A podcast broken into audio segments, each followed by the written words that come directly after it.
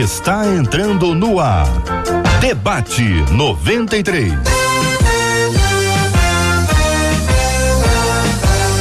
Realização 93 FM. Um oferecimento Pleno News. Notícias de verdade. Apresentação J.R. Vargas. Alô, meu irmão. Alô, minha irmã. Ah, que fala. J.R. Vargas, estamos de volta, começando aqui mais uma super edição do nosso debate 93 de hoje, nesta segunda-feira, iniciando a semana sob a bênção, a graça e sob o poder do nosso Deus e Pai. Ao meu lado, Marcela Bastos. Bom dia, Marcela. Bom dia, JR. Bom dia aos nossos ouvintes em mais uma semana em que a gente sempre aguarda com expectativa e com esperança. Afinal de contas, servir ao nosso Deus é sempre ter esperança nele. E os nossos ouvintes participam com a gente, né, JR? Através do WhatsApp 21 96803 8319 96803 8319. Muito bom dia para quem sentiu falta da gente no final de semana. Já voltamos, é. estamos aqui sob a bênção de Deus. Um abraço para você que nos acompanha pelo rádio em 93,3. Que Deus abençoe muito a sua vida, a sua família. Se alguém perguntar que rádio você ouve, não perca a oportunidade de dizer que você está aí sempre ouvindo a 93 FM. Quem está acompanhando pelo aplicativo app da 93 ou nas transmissões agora ao vivo com imagens pelo Facebook, página do Facebook da 93 FM, o canal do YouTube da Rádio 93 FM ou no site rádio93.com.br. Entrou no Face, entrou no YouTube, já chega lá e já curte, já dá o seu like, compartilha, ajuda a gente a multiplicar essa transmissão do debate 93 para milhares e milhares de outras pessoas no Brasil e no planeta que precisam receber a palavra de Deus que vai ser compartilhada hoje. Marcela, vamos abrindo as telas e conhecendo os nossos debatedores, as nossas feras que conosco estão no programa. Olha aí, as feras chegando na tela, ao lado da tela do JR, Pastor Marquinhos Menezes com a gente. Na tela, abaixo da tela do Pastor Marquinhos, a gente tem a nossa menina da tela, Pastor Andréia Melo. E ao lado da tela da Pastor Andréia, nosso querido Pastor Cote, feríssimas para o início de mais uma semana muito especial aqui no Debate 93. Todos são igualmente bem-vindos, uma alegria tê-los aqui conosco no Debate 93. Vamos ao tema 01 do programa de hoje. Quero chamar sua atenção, querido e amado ouvinte, para o tema do programa. Nós vamos estar discutindo esse assunto. Você pode opinar, você pode apresentar sugestões, perspectivas. Eu acredito muito naquela pessoa que ela presta atenção, que ela olha, ela acha uma, uma perspectiva diferente. Deus pode usar você para encaminhar uma perspectiva diferente, sempre com muito respeito pelas pessoas que nos escrevem, que nos enviam os temas e trabalhando em tese, porque a gente amplia a história e pode ser bênção na vida de milhares de outras pessoas também. Vamos lá, Marcela. E quem mandou pra gente esse tema foi um dos nossos ouvintes. Ele escreveu contando: Olha, gente, eu já ouvi muitos dizerem que para Deus todos os pecados são iguais. Porém, eu entendo que as consequências são diferentes. Eu estou certo nesta conclusão? Eu tenho uma dúvida. O ladrão de galinha e o sequestrador são vistos da mesma forma pelo Senhor? Será que crimes hediondos não mereceriam aí um castigo maior? A lei prevê diferentes tipos de penas para diferentes tipos de crimes. Espiritualmente também é assim? O que diz a Bíblia sobre isso é a pergunta desse nosso ouvinte. Pastor Marquinhos Menezes, vou começar ouvindo o senhor. Muito bom dia, seja bem-vindo ao debate 93 de hoje. Nosso ouvinte pergunta: já ouvi muitos dizerem que para Deus todos os pecados são iguais, porém entendo que as consequências são diferentes. Está certo ou errado o nosso ouvinte? Neste ponto especificamente. Bom dia. Bom dia. Eu, eu começo a dizer que eu poderia passar perfeitamente essa pergunta para outro debatedor para eu concordar com o que o outro dissesse. Eu acho que é uma problemática você passar para eu começar dizendo já alguma coisa e vá que os outros debatedores não concordem comigo, eu vou estar com sérios problemas. Mas eu, eu preciso dizer que, é, para começar, é, se a Bíblia vai definir que existem galardões, A Bíblia vai falar isso está falando sobre uma vida vindoura, futura e também aqui nessa terra. Se há galardões diferenciados, eu acredito que há, evidentemente, consequências diferenciadas, né? Mesmo que a palavra pecado seja separação. O maior dano do pecado é a separação de Deus. O pior problema é a separação de Deus. Mas eu acredito sim que as consequências são diferentes. Se não fui eu que escrevi essa cartilha, eu concordo com Deus poderoso e criativo que a fez. Existem sim, com certeza, punições, resultados diferentes, porque se você quiser dar uma olhadinha na tua colheita, só dá uma olhadinha na sua semente. Pastora Andréia Melo, nossa menina da tela, já ouvi muitos dizerem que para Deus todos os pecados são iguais, porém entendo que as consequências são diferentes. Estou certo? Pergunta o nosso ouvinte. É, bom dia a todos, bom debatedores, dia. ouvintes. Gostei da, da frase inicial aí do pastor Marquinhos, porque eu pensei que só eu que pensasse dessa forma. Bem-vindo ao clube. mas eu, eu, eu entendo que quando Deus trata a questão do pecado, ele está tratando muito mais do que com a questão pontual. Mas a consequência ela existe para que eu entenda a minha responsabilidade enquanto é, cidadã do reino de Deus, né? Então, se Deus perdoa e não há consequências, é, é, como Deus pode corrigir aos seus filhos? Como, como eu, como mãe, né? Eu perdoo sempre o meu filho, mas ele vai ter que aprender que para cada atitude que ele toma existe uma consequência. Então, eu acredito sim que existam consequências diferentes, em níveis diferentes, como o pastor Marquinhos falou. Olhe para a sua uh, semeadura, que você vai entender a sua colheita. Isso não quer dizer que Deus não te perdoa. Né? Então, como Deus tem um propósito para cada pessoa, ele sabe exatamente a medida uh, do, das suas ações na vida daquela pessoa. Uhum. Então, dessa forma que eu entendo. Pastor Cote, bom dia, seja também bem-vindo. A pergunta é: já ouvi muitos dizerem que para Deus todos os pecados são iguais. Porém, entendo que as consequências são diferentes. Está certo o nosso ouvinte? Então, bom dia para todos aí, gente. É, eu acho que esse é um tema assim bem interessante, né? É, quando a gente pensa em termos das consequências, né? Toda escolha ela tem consequências, né? E isso assim, é, eu penso que é, a gente pode ter algumas respostas bem diretas, né? Na Bíblia, eu gosto muito de Provérbios 6, ali no verso 16.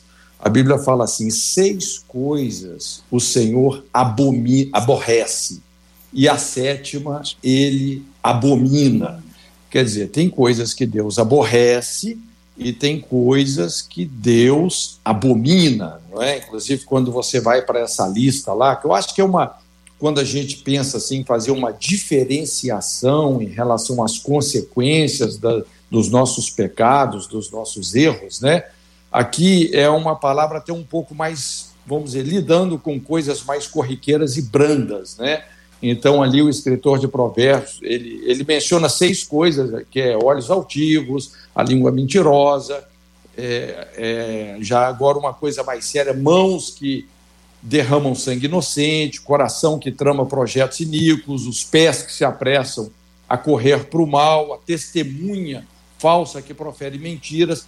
Mas a sétima coisa aqui, que Deus de fato não só aborrece, mas abomina, é o pecado contra a unidade, né? o que semeia contenda entre irmãos. Né? Então, assim, eu acho muito importante a gente. Esse tema, né? Eu acho que é um tema assim muito bem escolhido. E isso aqui dá muito pano para manga, né? É, eu, é, uma outra maneira também da gente poder assim fazer uma avaliação nesse sentido, né? É, porque, é, como nós falamos, os pecados eles têm consequências diferentes, né? Existe uma relação entre o pecado e a nossa qualidade de vida, existe também uma relação entre o pecado e inclusive a nossa longevidade, não é? É, existem pecados que literalmente, literalmente, eles encurtam as nossas vidas, né? Quando você estuda ali em Levíticos, no capítulo 20, inclusive a gente tem uma lista desses pecados, quer dizer, é um texto aí um pouco grande, né? Mas só assim, colocando aqui de uma maneira bem resumida, tá? É, eu, eu gostaria de, de só para fechar aqui o raciocínio, citar aqui quatro coisas é, que têm sido muito despercebidas, né? É, inclusive, é importante mencionar que esse, isso aqui que eu estou mencionando, no contexto culto, não só cultural de Israel, mas no contexto legal, é, essas práticas eram consideradas não só imoralidades, mas ilegalidades. Né? A gente sabe a diferença entre o legal e o moral. Não é? Nem tudo que é legal é moral e nem tudo que é moral é, é legal. Né? Mas, por exemplo, a primeira coisa que eu diria aí é o primeiro pecado que literalmente encurta a vida é desonrar pai e mãe, né? Desonra pais. É impressionante. Nós temos, inclusive, vários exemplos aí na Bíblia. O exemplo lá de Absalão, não é, que morreu prematuramente, né? Toda a história de Absalão o próprio diagnóstico ali que o pai dá do filho pródigo também, né? Esse meu filho estava morto e reviveu. É, então, é, se tem algo, se tem um pecado, uma prática que encurta a vida, é desonrar pai e mãe. Você quer ter vida longa, inclusive esse é o único dos dez mandamentos, é o único mandamento com promessa. Uhum. Honra o teu pai e a tua mãe para que te vás bem e prolongues os teus dias na face da terra que o Senhor teu Deus te dá. Cote, Eu, quando a gente sim. avalia esse ponto aqui, e aí a questão inicial para a gente poder ordenar e caminhar todo mundo junto, sim. é exatamente o sentido de que os, pra, para a perspectiva, que é isso que eu preciso que vocês deixem explicitado. Podem concordar, discordar, é debate, é tranquilidade, a gente não tem briga, aqui a gente tem consenso, Sim. e quando não há, é. É, é sempre algo respeitável, não é nada que seja agressivo, porque se for contrário à Bíblia, nós nos manifestaremos aqui, é claro. Mas veja, o ponto, queridos irmãos Marquinhos, André e Cote, é o seguinte: é, do ponto de vista divino, para o pe pecado. De Deus, do alto para baixo. Todo pecado é igual. Ele distancia, ele quebra o relacionamento, ele afasta. Do homem para baixo tem consequências diferenciadas para cada ato dele. É, é uma pergunta que faz o ouvinte. Ele está dizendo isso: olha, eu entendo que para Deus todos os pecados são iguais, mas as consequências são diferentes né? O cara é ladrão de galinha e é sequestrador, as penas, como Marcela disse, são absolutamente distintas, né? Embora a tendência é que os dois fiquem presos, mas o tipo de condenação, enfim, é diferente. Agora, do ponto de vista da lei, roubar galinha e sequestrar é ferir a lei. Então tá, tá incorrendo num erro e esse erro tem consequências do ponto de vista humano para a lei. Do ponto de vista divino, que é aí que a gente precisa inserir essa história aqui, a gente sabe que só tem um pecado que não tem perdão. O pecado contra o Espírito Santo. Os demais têm. Os demais têm, porque se só há um pecado imperdoável, quer dizer que os outros pecados são perdoáveis. E a lista de pecadores da Bíblia é, é bem animadíssima, né? Uma lista cheia de pessoas. Então, aí, olha só, que marca, que marca é, é a graça de Deus sobre a vida delas, para que a gente possa entender. Então, o ponto é: de Deus para nós, todos os pecados são iguais. Na nossa, na nossa média aqui, a consequência é diferente, ou do ponto de vista de Deus para nós, tem pecados diferentes além do pecado contra o Espírito Santo? Então, é muito importante a gente entender que a lei ela é uma expressão da natureza de Deus, né? e da maneira como ele lida é, com a, a, o comportamento de um ser que foi criado à sua imagem e semelhança, um ser moral, livre, né, com livre arbítrio, não é? E é o que Provérbios fala aí, né? A gente olhando a coisa da perspectiva de Deus, da natureza de Deus, tem coisa que Deus aborrece. mas tem coisa que ele abomina, que causa um impacto muito maior no coração de Deus. E o que todo pecado que causa um impacto maior no coração de Deus, você pode ter certeza que ele vai ter consequências mais Andréia, severas. Marquinhos, vocês é? concordam? Bom, plenamente, é... concordo plenamente. É, eu, eu queria ler aqui Salmo 51, quando Davi ele fala do seu pecado, né? Ah, verso 1 e 2, ele diz: Compadece-te de mim, ó Deus, segundo a tua benignidade, segundo a multidão das tuas misericórdias, e apaga as minhas transgressões. Lava-me completamente da minha iniquidade e purifica-me do meu pecado. Então, é assim, de Deus para nós, eu entendo que é, não exista diferença no sentido da manifestação do perdão né, da manifestação do perdão. O perdão de Deus, ele é para todos de forma abrangente, completa, suficiente e perfeita.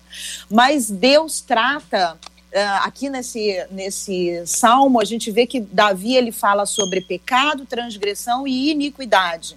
Né? E se a gente for entender o sentido dessas três palavras, a, a, a, transgressão, lá em Romanos e em Gálatas, diz que a lei foi dada para impedir a transgressão. E a transgressão é quando você ultrapassa limites, é uma violação. E a iniquidade é quando é aquele pecado que você vive na prática dele, e você se habitua a ele.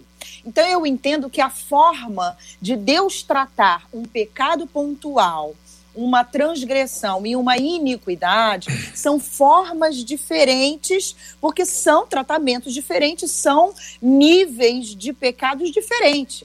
Então, existe uma, uma diferença para Deus no tratamento. Porém, na questão perdão, eu acredito que o perdão ele é abrangente, suficiente e perfeito. Pergunta aos nossos ouvintes: tem classificação de pecados? Para expressar que esse é mais leve ou esse é mais pesado, uma outra ouvinte diz aqui o seguinte: é perigoso julgar um pecado leve e por isso achar que dá para cometê-lo de vez em quando.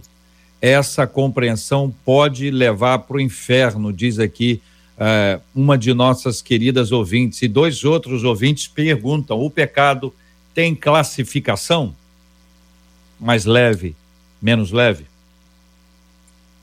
É, eu, eu acho, o, o JR, que pecado é pecado, né? A gente tem que tratar pecado como pecado, não como leve ou, não, ou como pesado, porque o que contamina o homem é o que sai, né? O que está dentro do coração. Então, se ele peca, é porque existe alguma coisa dentro dele que não está tratada. É alguma coisa que existe dentro dele que pode ser muito mais grave, né?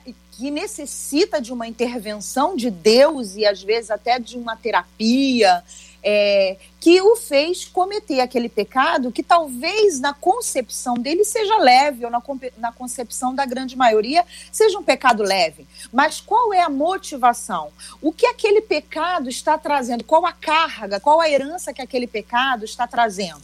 Né? O que significa, na realidade, o que está escondido lá dentro dele que pois o é. fez pecar daquela forma. Mas então, eu acho, tem eu classificação, que... que esse é que é o ponto aqui. Eu vou, vou expressar isso numa fala popular, né, de nossos ouvintes.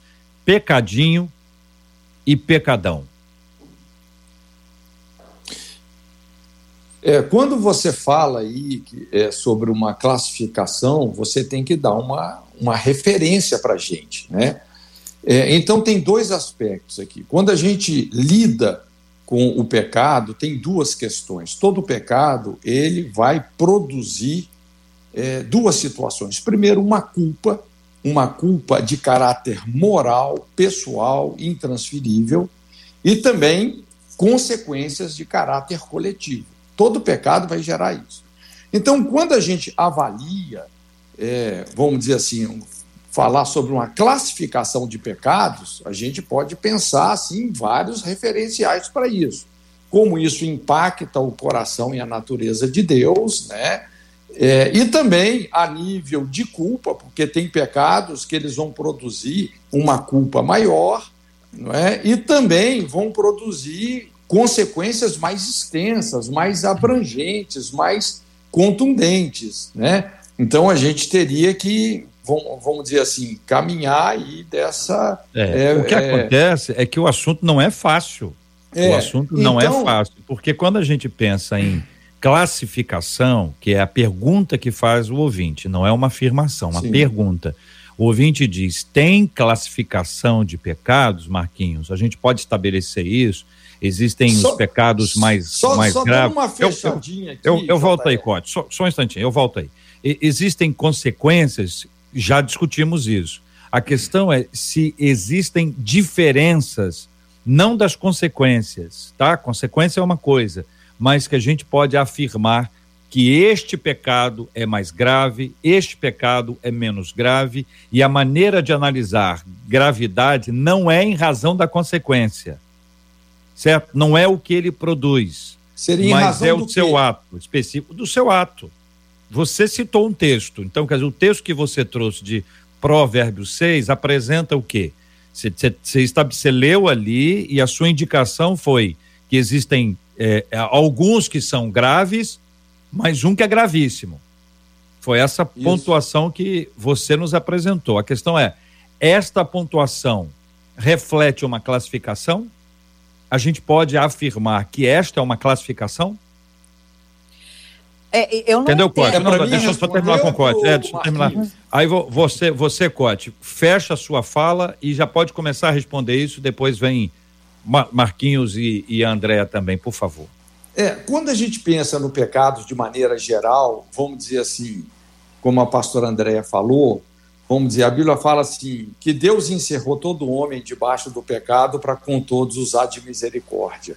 Então o sacrifício de Jesus é perfeito, no sentido que todo pecado, não importa a classificação dele, se ele é mais sério, se ele tem consequências mais graves, se ele ofende mais ou menos o coração de Deus e as pessoas a quem Deus ama, todos eles podem ser perdoados, não é? Então, por isso assim, lidar com a culpa do pecado não é tão difícil. Porque a partir do momento que uma pessoa se arrepende genuinamente, reconhecendo que precisa da misericórdia de Deus, essa culpa é removida. Agora, lidar com a consequência do pecado é uma outra conversa, porque inclusive tem consequências, vamos dizer assim, que elas vão deixar sequelas irreversíveis. Vamos dizer, se eu cometi um homicídio, não é? E lá na cadeia eu me arrependi, Deus me perdoou, mas eu tenho que cumprir uma sentença, sei lá, de 20, 30 anos. É. Então, uma coisa é lidar com a culpa do pecado, outra coisa é lidar com a consequência. Pois é, e, é e você tirar essa distinção, Cote, essa distinção que eu estou querendo estabelecer para ajudar. Sim. Consequência, culpa. Agora, para Deus, tá certo? Essa classificação é que durante muitos anos nós recebemos a seguinte informação: há diferença. Depois nós recebemos uma nova informação: não há diferença. Então a gente precisa estabelecer é, há diferença ou não há diferença. E a diferença que eu estou querendo pontuar não é da consequência, porque a, a consequência eu tenho medo, eu não faço. Mas eu tenho desejo se eu desejei no coração, do ponto de vista da graça, do evangelho, eu já fiz. Então não é nem não, um ato. A consequência. De você. Vamos discordar juntos, problema nenhum. Isso é absolutamente tranquilo. Só estou seguindo os passos do mestre, tá. que disse que o adultério não é apenas a prática, mas o desejar no coração já adulterou. Quem disse foi não. Cristo. Estou só repetindo a frase dele. Mas pode, você, anota aí, Cote. Anota aí para você discordar já já tá, desse ponto. Tá Marquinhos e Andréia. Bom, eu. O ponto é, anterior, classificação. Da, tá? Classificação. Isso, classificação. Eu gostei muito da, da, da palavra do pastor Cote, que na verdade o pastor Cote é uma autoridade, inclusive, pastor, eu estou lendo é, da, da, sua, da sua série de, de, de livros, eu estou lendo agora o padrão da, do aconselhamento na libertação. E nesse nesse período, eu tenho experimentado aconselhar muitas pessoas sobre exatamente a consequência. E aí, nessa consequência, as pessoas se perguntam: Pastor, Deus me vê então de maneira diferente? Deus me ama menos porque o que eu, o que eu fiz foi muito ruim? É, ou alguns dizem: Pastor, eu não fiz nada demais, mas o povo está e tal. Eu falei: Olha, na, com certeza, Deus, ele vai ver o seu pecado como ele foi feito. Deus viu. Agora, o importante é que quando a gente fala sobre a medida de Deus no perdão, isso é que é diferente, porque nós olhamos sobre a ótica humana, pelos nossos padrões morais, como o pastor Cote disse aqui, a doutora André, a pastora André também disse, nós olhamos pela ótica do, do, padrão moral diante da lei né, que foi estabelecida. Né? Por exemplo, para se você olhar, tá, alguém perguntar assim, é, é bom pescar? É bom, meu, meu coisa até caiu aqui, rapidinho. É bom pescar? Aí você vai dizer, ótimo, pescar é excelente. Pescar é excelente, se você não for o peixe né? Pescar é ótimo, se você não for o peixe. Então, a perspectiva, você precisa entender isso. A perspectiva de quem está, por exemplo, porque nós estamos vendo aqui alguém hum. falando assim, mas tem classificação? E quem pecou está dizendo assim, tomara que não tenha, tomara que não tenha, tomara que não tenha. E os outros estão dizendo assim, tomara, por quê? Porque nós temos para os outros o sentido de justiça e para nós nós queremos de misericórdia. Mas percebam aqui, eu, eu quero concordar com o pastor Cote aqui no que ele disse, eu, acho, eu quero aqui. É, é, meu Deus, meu telefone estava querendo brincar comigo aqui. E eu quero aqui, é, justamente, é, bater nessa, nessa, nessa máxima de que, mesmo Deus conhecendo o pecado, a misericórdia de Deus, a bondade de Deus permite que ainda assim, ele trate conosco de modo que nós sejamos curados vivendo as consequências. Percebam quando Deus percebe, primeiro, ele não recebe a oferta de Caim, depois Caim fica chateado, Deus vai avisar a Caim: Caim, presta bem atenção. Por que você está nervoso? Por que você está fazendo isso? Olha só, Deus já saberia que haveriam consequências. Então Deus está perguntando para Caim: Caim, por que você está transtornado? E aí Caim vai, não, não vai falar nada para Deus, e aí logo depois Caim vai pecar. E aí Deus vai ter uma terceira conversa com Caim, agora sobre consequências. Deus vai classificar o pecado dele como algo brutal e vai dizer: por causa disso você vai andar errante sobre a terra, então, eu acredito sim que existe, na medida de Deus, uma maneira diferente de tratar. O que nós não podemos duvidar é do seu amor, mas que são consequências diferenciadas e, então, naturalmente, existe uma classificação, mesmo que Deus veja qualquer pecado como separação, que é a maior desgraça que pode acontecer com o pecado, é a separação. Eu creio que, como o pastor Cote disse no primeiro aqui, existem coisas que Deus é, vai é, é, tratar de uma maneira e de outra não. Tiago vai nos respaldar com isso quando vai dizer: Deus a ninguém tenta. E ninguém sendo tentado, diga, por Deus fui tentado. Aí ele vai completar, vai dizer assim: olha, cada um é tentado pela sua própria concupiscência, inclinação. A, a, a, inclinação gera o pecado, que uma vez consumado, ou seja, gera o pecado onde? Aqui. Que uma vez consumado, aqui, gera a morte. Então há uma distinção entre o pecado que você que vem na sua mente o desejo de praticá-lo e a consequência em si que vai trazer resultados não somente para a tua vida, mas para a coletividade. Pastor Andréia. É, pegando o gancho da perspectiva, é, eu entendo que essa questão de diferenciar pecados está muito mais relacionado a nós, aos nossos pensamentos humanos do que a Deus, né? Porque quando eu penso na existência, eu penso que em 80, em 90, em 100 anos é onde a minha mente consegue alcançar da existência humana. Mas nós estamos tratando de um Deus eterno. Então, quando Deus olha para nós, ele olha para nós com olhos de eternidade. Então, a forma, quando a gente trata a questão pecado, a gente precisa entender que Deus não trata essa questão da mesma forma que eu trato. Eu quero diferenciar pecado porque eu preciso de um respaldo, eu preciso de um limite para que eu aceite o que eu fiz ou para que eu não aceite o que eu fiz. Mas Deus, ele nos trata com olhos de eternidade. Então ele trata muito mais, e aí volta a questão do, do se você adulterar ou se você pensar você já adulterou, porque a graça ela vem colocar sobre nós uma responsabilidade, e aí eu volto à minha fala do início, uma responsabilidade muito maior em cima daquilo que eu faço. Eu não estou apenas é, cumprindo uma lei, obedecendo uma regra, mas eu estou sendo tratada para viver um relacionamento com Deus que vai me levar a uma eternidade. Então, nessa aí, para morar na eternidade, eu não posso apenas pensar que exista pecadinhos ou pecadões. Eu preciso entender que o meu coração precisa estar em Deus a ponto de, havendo ou não havendo uma diferenciação, o meu coração precisa estar buscando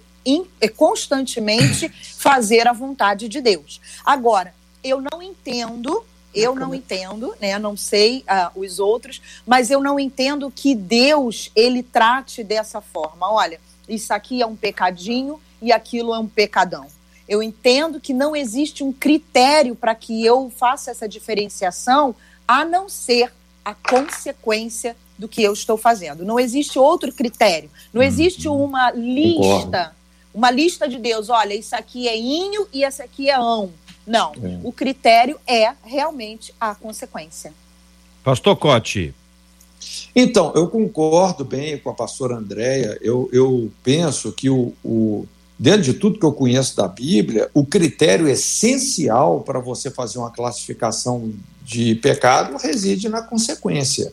Não é? é a maneira de Deus nos responsabilizar, porque a consequência ela é a mestra da obediência. Né? Inclusive, quando a gente fala de consequência, essa é a essência do princípio da maldição. O que é a maldição? É o castigo que vem como consequência de você violar os limites impostos por uma lei.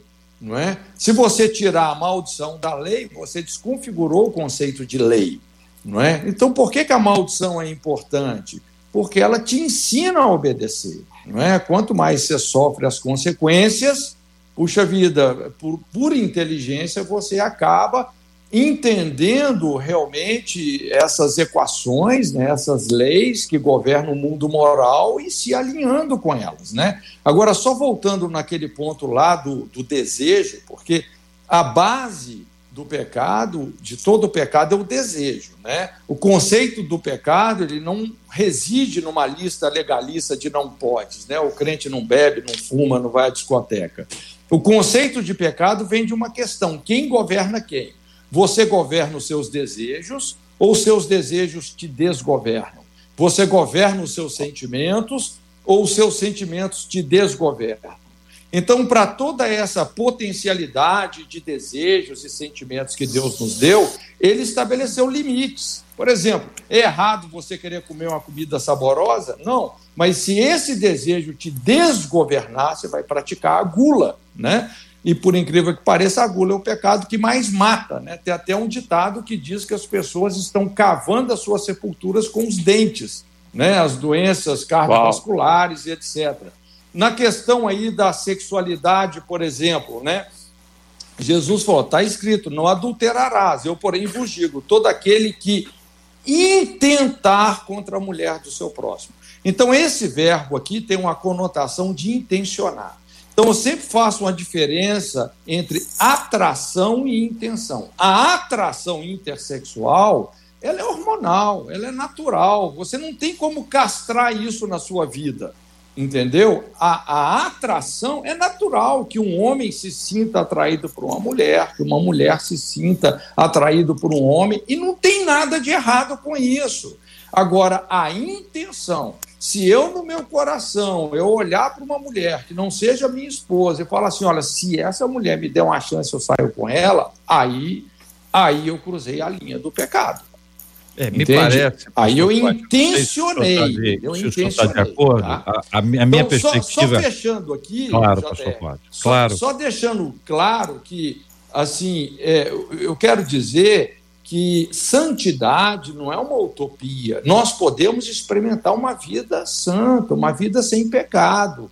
Entendeu? Agora, se você coloca o desejar como pecado, você criou um julgo que, vamos dizer assim, santidade virou uma utopia, entende? Então, nós podemos dominar os nossos desejos, dominar os nossos sentimentos, não é? E experimentar realmente em todas as áreas uma vida santa. Muito bem. O, a questão das palavras, elas, é, as palavras podem ser utilizadas de diversas formas e, claro, nós estamos aqui para respeitar cada uma delas. O texto fala sobre a intenção impura. E a intenção impura, pura ou impura, é o grande ponto aqui.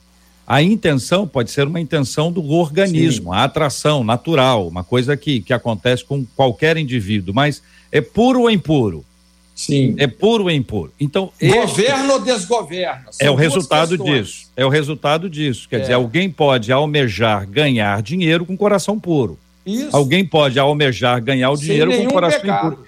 Então, o grande ponto aqui, me parece, pastor Cote, não sei se o senhor está de acordo, mas o senhor fica à vontade, claro que o senhor já está à vontade, é, é a questão da pureza ou da impureza. E o detalhe é que Jesus diz que é no coração. Então não é um lugar que você diga, você olha para alguém e vai assim, impuro. Opa, aquele não, aquele lá, aquele lá é purinho. Purinho, purinho, purinho, que tá ótimo, que ele tá tranquilo. A, a questão da pureza ou da impureza, ela é no coração e só quem a reconhece é Deus. É por isso que Cristo, quando traz essa série de ouvistes que foi dito aos antigos, e ele traz isso porque, na perspectiva uh, daqueles legalistas que ali estavam, que se afastaram da lei divina e criaram a lei humana, sobrecarregando as pessoas de tal forma que ninguém podia cumprir a lei, e se não podia cumprir a lei, o sacrifício aumentava, e se o sacrifício aumentava, havia uma manipulação religiosa de um povo já sofrido, como ainda há manipulação religiosa hoje em dia. Então, Cristo traz a questão do coração para dizer: ó, só quem sabe é o Pai. Mas, ó, deixa eu falar uma coisa: o Pai sabe. Então eu posso ter uma cara de santo e posso estar com o coração impuro. E a pessoa pode ter aquela cara. Tem gente que tem uma cara, vou botar entre parênteses, entre aspas aqui, tá bom? Cara de sem vergonha. Tem gente que tem. O pessoal diz, isso aí tem cara de sem vergonha. As pessoas julgam, as pessoas julgam pela aparência. Samuel fez isso, quem é que não faz? Quem é que nunca? Não é verdade? Aí a palavra vem para o coração, quer dizer, então é, é, o adultério é só um exemplo, podia ser o homicídio, qualquer coisa que esteja fora disso, então Deus sabe, não é apenas o ato especificamente, mas a intenção. Que intenção? Será pura ou sem pura? Isso. Se a gente estivesse lá em Atos 8 e visse o, o, o, o mágico, o Simão mágico lá, disse, rapaz, esse cara abraçou a fé, foi batizado, não larga dos seus líderes. Esse cara é um modelo, esse cara é um exemplo. Só que a intenção impura do coração veio à tona na palavra. Sim. E aí Pedro e João sacramentaram o nosso querido irmão. Então vejam bem, queridos, eu vejo que nós temos aqui uma definição. Se eu estiver entendendo errado, vocês podem dizer aqui. Eu acredito que o que eu ouvi até agora foi o seguinte: não tem classificação de pecados. Todo pecado é pecado e gera o afastamento de Deus. A diferença está nas consequências. Então, quando Marquinhos diz, olha, a pior consequência, a primeira, é afastar de Deus, qualquer outra consequência aqui é menor do que essa. Qualquer outra consequência. A pessoa não vai ser exposta, vai ser conhecida, vai ficar. É tudo isso é menor diante da maior. Então, se a maior consequência é igual para todos, é a pior consequência que podia existir que é afastar-se de Deus. O homem será afastado de Deus por causa do pecado. Então, não dá para negociar isso, gente. Não dá para o ouvinte pegar aquela listinha e falar assim: não, entre isso e isso, hum, isso aqui, isso aqui é mais tranquilo. Isso aqui é mais tranquilo. O pecado gera a pior consequência para todos eles é o afastamento do homem de Deus, e aí as outras coisas são, são, são diferentes em relação a isso. É isso, gente. Então, é isso tentei resumir é, aqui. E veja bem que é um afastamento dinâmico, né? Porque Jesus ele fala assim: aquele que pratica o pecado torna-se escravo do pecado. Veja bem que o pecado, ela é, todo pecado é vicioso, né? Ele tem uma dinâmica realmente de escravidão que vai te julgando cada vez mais para longe de Deus. E aqui entra a misericórdia do Senhor, o sacrifício de Jesus, né? porque a essência da graça, a graça não é para ser uma desculpa, um pretexto para a gente violar a lei. A graça é o poder de Deus para a gente obedecer, né? Essa vida ressurreta de Jesus em nós nos outorgando autoridade sobre o pecado. Como Paulo fala, o pecado não terá domínio sobre vós, porque não estáis debaixo da lei, mas debaixo da graça, né? Muito bem. Marcela Bastos, é você, Marcela. É, enquanto vocês conversavam, a pergunta que não para aqui, tanto já chegou pelo YouTube, chegou pelo Facebook e pelo nosso WhatsApp. A pergunta dos nossos ouvintes é: por favor, vocês podem nos dizer o que é o pecado contra o Espírito Santo? Microfones abertos para os três. Eu, eu, eu eu vou responder, meu nome é, meu nome é Cote. Então eu vou responder.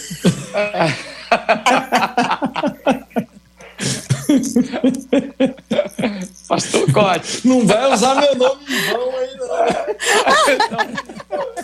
Na verdade, você entendeu que eu estou levantando uma bola e jogando, né?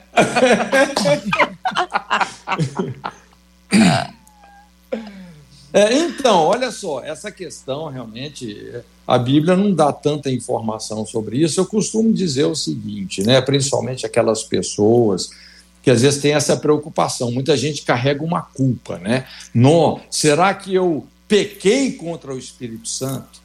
O que eu tenho a dizer a você é que se você tem essa preocupação, se você pecou contra o Espírito Santo, é porque você não pecou. Porque o dia que você pecar, você não vai ter essa preocupação entendeu? Você vai estar, tá, sei lá, num estado contundente de apostasia e de total rejeição à graça de Deus, você vai estar endurecido irreversivelmente, né? É, como aconteceu ali com Faraó, né? Às vezes as pessoas, o que eu entendo disso é que as pessoas elas vão rejeitando a verdade, não é? Paulo em Tessalonicenses ele fala sobre pessoas que rejeitaram o amor à verdade e por isso Deus lhes enviou a operação do erro para que creiam a mentira. Veja bem, esse é um mecanismo de como o mundo espiritual funciona. Então a pessoa ela vai rejeitando, rejeitando, endurecendo, endurecendo, endurecendo e chega uma hora, não é, que parece assim que a pessoa cruzou tanta, tantas linhas que não tem mais volta não é? Mas se você, o mais importante é isso, se você tem essa preocupação, ah, será que eu pequei, pastor, contra o Espírito Santo? Tenha certeza que você não pecou, muito pelo contrário, o Espírito Santo está trabalhando no seu coração. É, é verdade. Eu... eu queria. Desculpa, doutora, pode falar, pastora. É, eu queria só é, complementar, né? É, eu concordo plenamente aí com, com o pastor acabou de falar. E eu entendo que o Espírito Santo ele tem uma função né, muito peculiar que é nos convencer do pecado, da justiça e do juízo.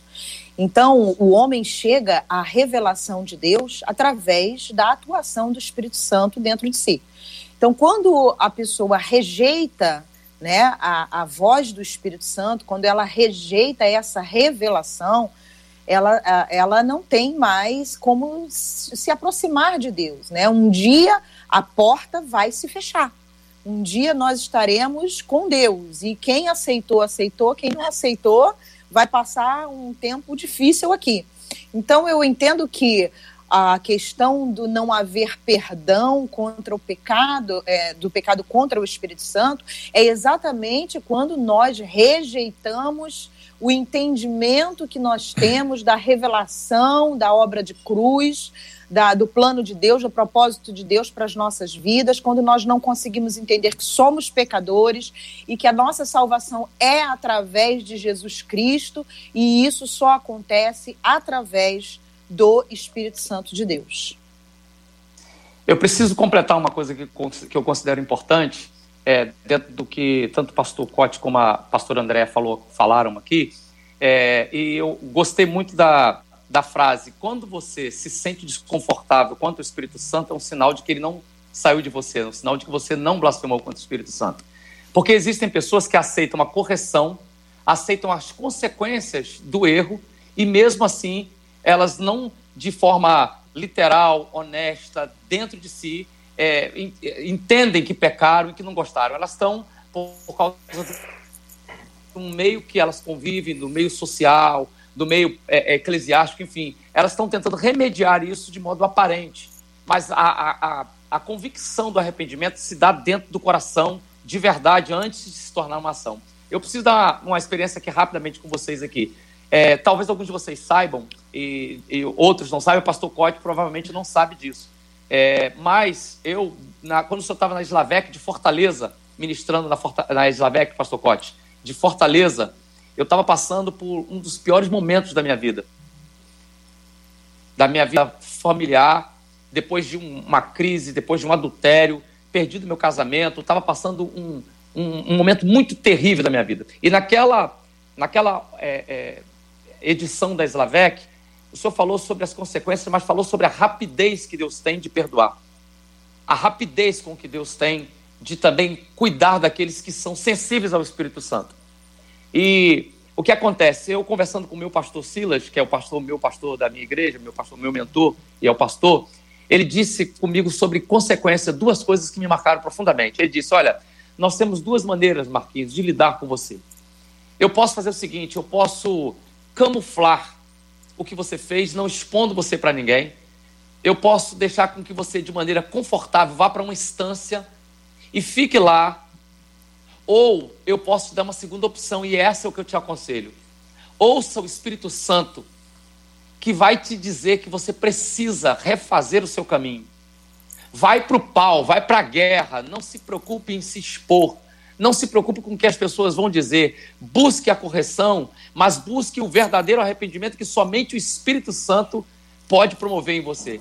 E aí, nessa ocasião, eu tive um conflito, porque eu falei, eu já falei em línguas. Eu estava em pecado e eu falei línguas. Então, e aí eu fiz essa fatídica pergunta: será que eu não pequei contra o Espírito Santo? Porque tem muita gente que às vezes debochou de alguma manifestação né, mais pentecostal de, de Espírito Santo e tal. E eu, eu tenho, eu vejo, eu vejo as pessoas com esses conflitos. Ele disse exatamente o que o pastor Cote está dizendo hoje. Ele disse assim: olha, se você sente esse desconforto no teu coração, é justamente porque o Espírito Santo está tratando com você. Então vai para o pau, vai para a correção, aceita a disciplina.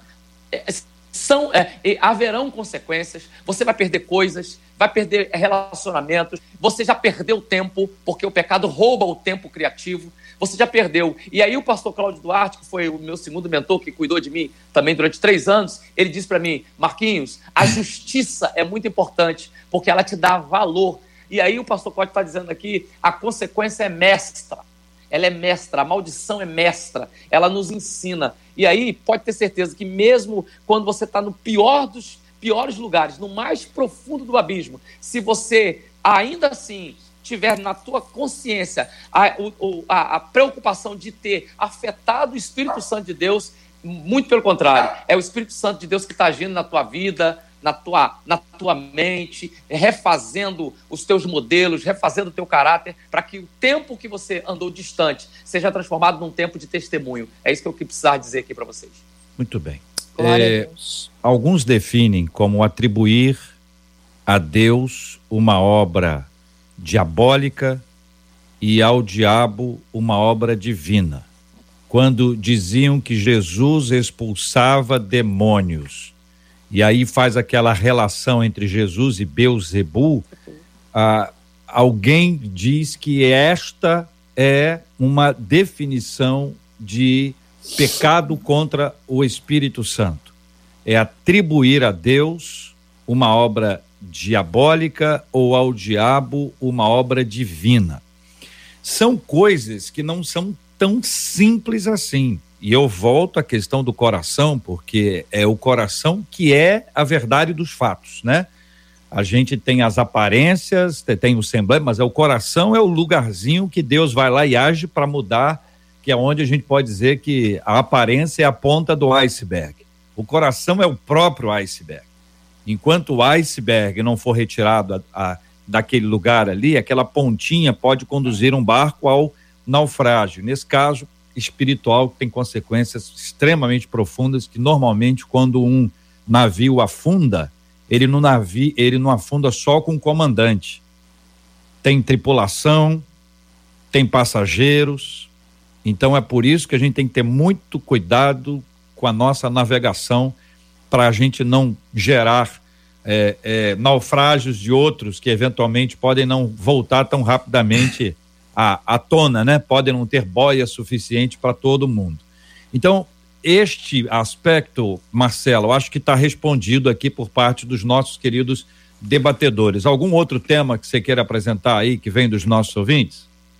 Olha, dentro desse aspecto, um, uma das perguntas é o que seria a blasfêmia, porque ela diz assim: vocês estão falando, estão falando, mas desde pequeno eu ouvi sobre blasfemar contra o Espírito Santo.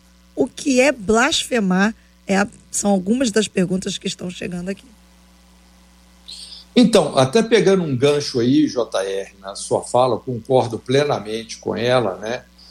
É, a, a, a, essência da blasfêmia é você adulterar o caráter de alguém, né? Mas é, quando a gente pega o contexto aí do que aconteceu, atribuir a Jesus é, uma obra que é maligna, né, de Beuzebu, é, o que a gente observa é que isso aí foi só uma coisa assim comportamental, não é? é mas é, é o que está em jogo aqui, como você falou, é o coração. Isso expressa a rejeição, a dureza do coração dessas pessoas a uma revelação plena da graça de Deus. Imagina, né, um judeu que por séculos aguardou o Messias e quando o Messias vem, se manifesta, diz que esse Messias é Beuzebu. Então, isso é o cúmulo da, da dureza, da falta de amor à correção. Eu, eu ainda assim, pelo é, muitos, muitas histórias de pessoas que a gente vê nas escrituras, que a essência desse pecado que não tem perdão, vamos colocar assim, tem muito a ver com é, a resistência à correção. São pessoas que insistem no, no erro, aí por orgulho, por vários motivos. Porque a partir do momento que uma pessoa insiste no erro, que a pessoa resiste à graça de Deus, não é? Como, por exemplo, você é, quer ver um outro pecado também que não tem perdão, biblicamente falando, é a falta de perdão. Jesus falou: se nós não perdoarmos do coração aos nossos ofensores, tampouco o Pai Celestial nos perdoará. Quando você oferece aos outros uma graça aquém daquela que você recebeu de Deus, você foi perdoado por Deus, mas você só nega perdão. Isso é um, uma dureza, é uma falta tão grande assim de, é, de amor à correção, não é? Que você se coloca na condição de não ser perdoado. Você criou essa condição, não é? Então, assim, eu, eu, penso que a essência aí dessa de você blasfemar contra a obra do Espírito Santo é, é você insistir no erro, é o endurecimento do coração, é a falta de amor à correção. No livro de Provérbios a gente vê assim essa isso como uma espinha dorsal, né? São dezenas de vezes que a Bíblia é, apresenta textos assim: aquele que ama a correção está no caminho da vida, o que aborrece a repreensão está no caminho da morte. Não é? O homem que repetidas vezes corrigido endurece a sua serviço, será repentinamente quebrado sem que haja cura. Então, a gente vê dezenas de versículos assim. Eu acho que a grande chave da vida, o princípio que a gente tem que assim é, é, primar muito por ele é amor à correção. Aquele que ama a correção tem graça, tem misericórdia, porque a misericórdia é, ela só faz sentido para quem é, assume a sua culpa. Quem não assume a sua culpa, é, não resta misericórdia para essa pessoa. É, eu, eu acho que assim tudo isso redunda exatamente na questão de você não receber a redenção de Cristo.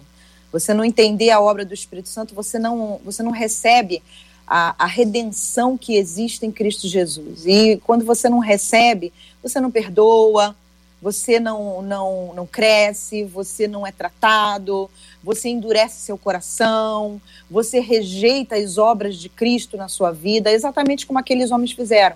Eles olharam para Jesus e atribuíram a Beuzebu algo que, que Jesus estava fazendo. Eles rejeitaram a autoridade messiânica de Jesus. Eles rejeitaram aquilo que Deus estava fazendo através de Jesus. Então, eles na realidade estavam rejeitando ah, o, o propósito de Deus para a humanidade. Então, isso fecha a porta, né? Isso fecha a porta, isso impede que a sua vida acesse o coração de Deus.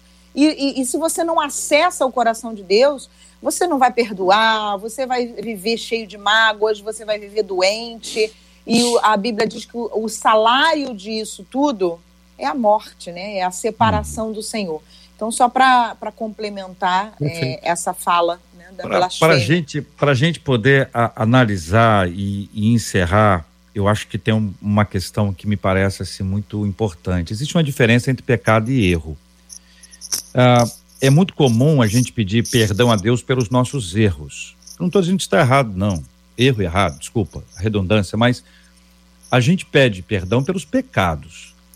E existe uma diferença que nem todo erro é pecado, mas todo pecado é erro. Eu estou dizendo isso para poder inserir a seguinte ideia: eu só consigo identificar se é pecado por uma ação do Espírito Santo. Agora, eu posso identificar que está errado por uma ação humana. O erro é humano. As pessoas podem me dizer, moral. olha, fazer isso aqui é consciência moral, coletiva, consciente. Agora, o pecado tem que ter um convencimento do Espírito Santo. Porque, do contrário, eu posso achar que isso não é pecado, isso é só um erro. Uhum. E eu preciso entender que é pecado. O pecado é uma coisa gravíssima. Ela, ele pode ter a descrição que for, para algumas pessoas é alguma coisa comum, porque no seu ambiente cultural isso é repetido. Vou dizer para vocês uma coisa: palavras torpes, palavras, palavras que, que desagradam a Deus, ou palavras de duplo significado, palavras que remetem a alguma coisa que vai ser contrário ao templo do Espírito Santo de um outro alguém. E, e naquele meio cultural, as pessoas fazem isso normalmente. Repetem, são criadas assim, outra. Mas aí vem o Espírito Santo e diz assim: você não. Eu não, peraí, mas é errado? Não, o ambiente todo mundo faz aqui. Então, a medida não é o que todo mundo faz, a medida é que o Espírito Santo revela. E o Espírito Santo vai dizer para uma pessoa que faz a mesma coisa há 200 anos que agora acendeu a luz para ela e ela não pode mais. Isso não cabe, não combina com ela. Mas ela tem uma tendência de repetir. Então, ela achava que era normal e agora já sabe que não é. Mas ela vai travar uma luta muito grande porque o seu corpo pede, porque a sua mente pede, porque o ambiente pede. E aí ela só vai conseguir vencer isso por causa do Espírito Santo. Espírito Santo. Então, o mesmo Espírito Santo que acendeu a luz e disse: Ei, isso aí não combina mais com você, é o Espírito Santo que vai te ajudar. Então eu queria chamar a sua atenção para dizer para você o seguinte: o seu problema pode ser um, dos três convidados aqui pode ser outra coisa. Eles podem lutar com coisas diferentes, mas todos nós lutamos. Se você resolver lutar sozinho, bater no peito e falar assim, deixar comigo, é naufrágio. É naufrágio. Agora, se você clamar pela misericórdia de Deus e pedir ao Senhor que te abençoe, que te ajude, ele vai te ajudar. Isso não quer dizer que você não vai ter participação, que é outro erro. Não, já entreguei para Deus, ah, eu pequei porque Deus não me ajudou. Não seja negligente, não seja omisso, não seja irresponsável com as suas atitudes. Não culpe a Deus pelos seus atos. A descrição bíblica é clara: certo e errado, pecado pecado. Ponha, ponha essas três coisas juntas aí para você não esquecer que tem coisas que são erradas, mas elas podem não ser pecado. Mas o pecado sempre é um erro. Então, quando você for pedir perdão a Deus, peça perdão pelos seus pecados. Ou se você quiser analisar uma expressão, pecar é errar o alvo, então, ah, eu errei o alvo, perfeito, não problema nenhum. Mas entenda, coloque a, a coisa grave no lugar certo. Eu conheço médicos, muitos médicos. Alguns dizem a doença do começo ao final, eles te arrebentam. Mas eles fazem isso normalmente com quem é negligente, com quem lida com um exame. Faça um exame, o cara faz daqui a três meses. Então ele pega pesado e diz o, o que, que é aquela doença, os riscos, as possíveis. Então ele assusta a pessoa, a pessoa vai lá e faz logo o exame, que ela está com medo. Então você tem que entender que pecado é pecado. É o médico bravo. É o médico é que vai te colocar. Né? É didático é, para te ensinar o que, que vai acontecer. Então, olha, abra o seu olho em relação a isso. Não brinque com isso. Não é porque é algo que ninguém está vendo que não teve consequência. Você não se afasta de Deus de uma hora para outra. O afastamento de Deus ele é paulatino e vai saindo, vai saindo. Quando você se percebe, já foi. Quando você percebe, você já saiu, mas você já você só percebe quando existe aí um, um passo além. E aí a gente precisa ter realmente muita graça de Deus. Muito obrigado, queridos debatedores. Muito obrigado a nossa menina da tela de hoje, pastora Andréia Mello. Obrigado, Deus abençoe. Amém. Muito bom estar aqui, me senti honrada, privilegiada. Quero deixar um beijo para minha igreja, Belém Church, para os meus pastores, Léo e Márcia. E um beijo para Luciane Barreto, um beijo para Fátima, que está dos Estados Unidos ligada. Um beijo para todos vocês. Muito obrigado, querido pastor Cote. Forte abraço, meu irmãozão. Foi um prazer, JR, poder estar nessa mesa aí com vocês. Deus abençoe todos os ouvintes. Obrigado aí pela é, o grande privilégio de participar junto com vocês mais uma vez. Obrigado, Marquinhos Menezes. Está brincando de esconde-esconde, hora a tela aparece. Você está ouvindo a gente, Marquinhos? Tá, né? Não está. É, então, não, Marquinhos não tá, Menezes, muito obrigado pela sua presença no debate 93 de hoje. Marcela, obrigado, Marcela. JR, vou dar destaque para um dos é, WhatsApps que nós recebemos aqui. Uma das ouvintes disse assim: Glória a Deus, esse debate está falando tremendamente comigo. Eu estou lutando com um pecado e confesso a vocês que com muita dificuldade de renunciar. Mas Deus está falando tremendamente ao meu coração. Venho pedindo a Ele forças e creio que Deus está me tratando e quer que eu aprenda a ter autodomínio com a ajuda dele. E louvado seja Deus pela vida de vocês, debatedores, pelo debate 93. E incluo aqui, JR, alguns ouvintes que pediram o seguinte: na hora da oração, ore por aqueles que pecaram, mas que não conseguem, apesar de terem pedido perdão, não conseguem se sentir perdoados e sentem dificuldade para seguir. Esse é um, foi um pedido recorrente ao longo do programa. Vamos orar. Vamos orar por esse tema, vamos orar por esse assunto. Me parece que é uma das coisas mais complicadas é exatamente o perdão, o, o se perdoar, né, diante Isso. dessa realidade triste que está aí. A gente acaba não tendo não tendo essa perspectiva. O Marquinhos está de volta, vou permitir que ele se, se despeça, afinal de contas, se ele não se despedisse, nós ficaríamos com ele aqui até a volta dele, porque ele é muito querido e é muito amado. Mas eu tenho um programa que segue, eu preciso passar para o outro. Marquinhos Menezes, obrigado, querido. Um abração. Eu que agradeço, eu que agradeço, um privilégio, uma honra. Desculpa que a conexão caiu aqui, não sei porquê. Mas é um, prazer estar aqui com a, contigo, J.R. Barros, com a pastora André, com o pastor Cote, que é uma referência para a minha vida, meu ministério. Está com a Marcela, com toda a turma 93. Eu quero deixar um beijo para mim, para minha família, para a Lília, para a Sofia e para a linda Advec, que eu estou pastoreando aqui em Itaboraí. É um povo lindo, abençoado, inteligente que Deus me deu. E o meu pastor também, pastor Silas Malafaia, que é meu, meu pastor e meu mentor também. Deus abençoe Maravilha. a todos. Obrigado. Vamos orar. Marcela, quem vai orar conosco? Pastor Andréia, hoje ora com a gente. Pastor Andréia orará conosco. Vamos apresentar os temas conforme a Marcela já descreveu e lembrar, como temos lembrado sempre, todos os dias, cura dos enfermos e consola os corações enlutados em nome de Jesus. Senhor, nós louvamos o teu nome nessa, nesse início de tarde. Muito obrigada, Senhor, por tantos esclarecimentos que o Senhor trouxe aos ouvintes, à nossa própria vida, através desse debate. Eu quero colocar nas tuas mãos todas as pessoas que estão lutando, Senhor, contra a sua natureza, Senhor, de pecado. E eu quero te pedir em nome de Jesus que todas elas sejam assistidas pelo Espírito Santo, que todas elas sejam fortalecidas, convencidas pelo Espírito Santo e conduzidas, Senhor, a uma libertação total, completa. Que elas sejam levadas, Senhor, a uma comunhão perfeita contigo, a uma comunhão de, de intimidade, a um momento de intimidade. Em nome de Jesus. Contempla também, Senhor, aquelas pessoas que já pecaram e que hoje não conseguem nem voltar à comunhão, ao corpo de Cristo, porque não conseguem se perdoar. Que o Senhor possa agora, Senhor, mostrar a elas as tuas mãos marcadas, o teu corpo, o teu sangue vertido, para que elas pudessem novamente ter comunhão com o Pai. Que o teu amor e o teu perdão, o teu, o teu sangue é poderoso para cobrir toda e qualquer transgressão, iniquidade, pecado. Em nome de Jesus, que elas possam receber o teu amor, que elas possam ser abraçadas nesse dia e se sentirem livres para voltar à comunhão contigo. Em nome de Jesus.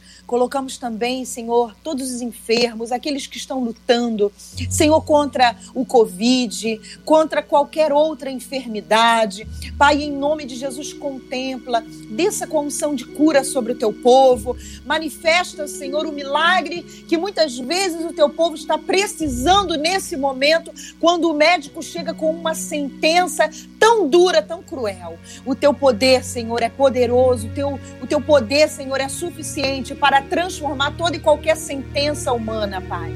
Em nome de Jesus, aqueles que estão enlutados, que perderam seus entes queridos, que perderam familiares, pessoas próximas, Deus consola o coração dá ânimo, dá força, dá uma nova esperança, em nome de Jesus, que cada um tenha em ti o suporte para viver o seu luto. Pai, em nome de Jesus, essa é a minha oração nessa tarde, te agradecendo pela Rádio 93, por Senhor, por essa equipe, por Senhor, nós termos esse canal e essa liberdade de podermos pregar a tua palavra. Em nome de Jesus, essa é a minha oração nessa tarde. Amém e amém. Glória a Deus. Deus te abençoe. Você acabou de ouvir Debate 93.